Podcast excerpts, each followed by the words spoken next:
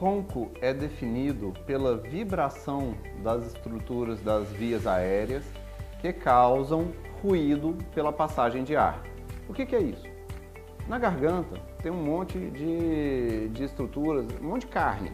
Tem o véu palatino, a língua, é, partes posteriores do nariz. E quando o ar passa por elas, elas podem ter uma vibração X e essa vibração X causar um barulho tão conhecido que é o famoso ronco.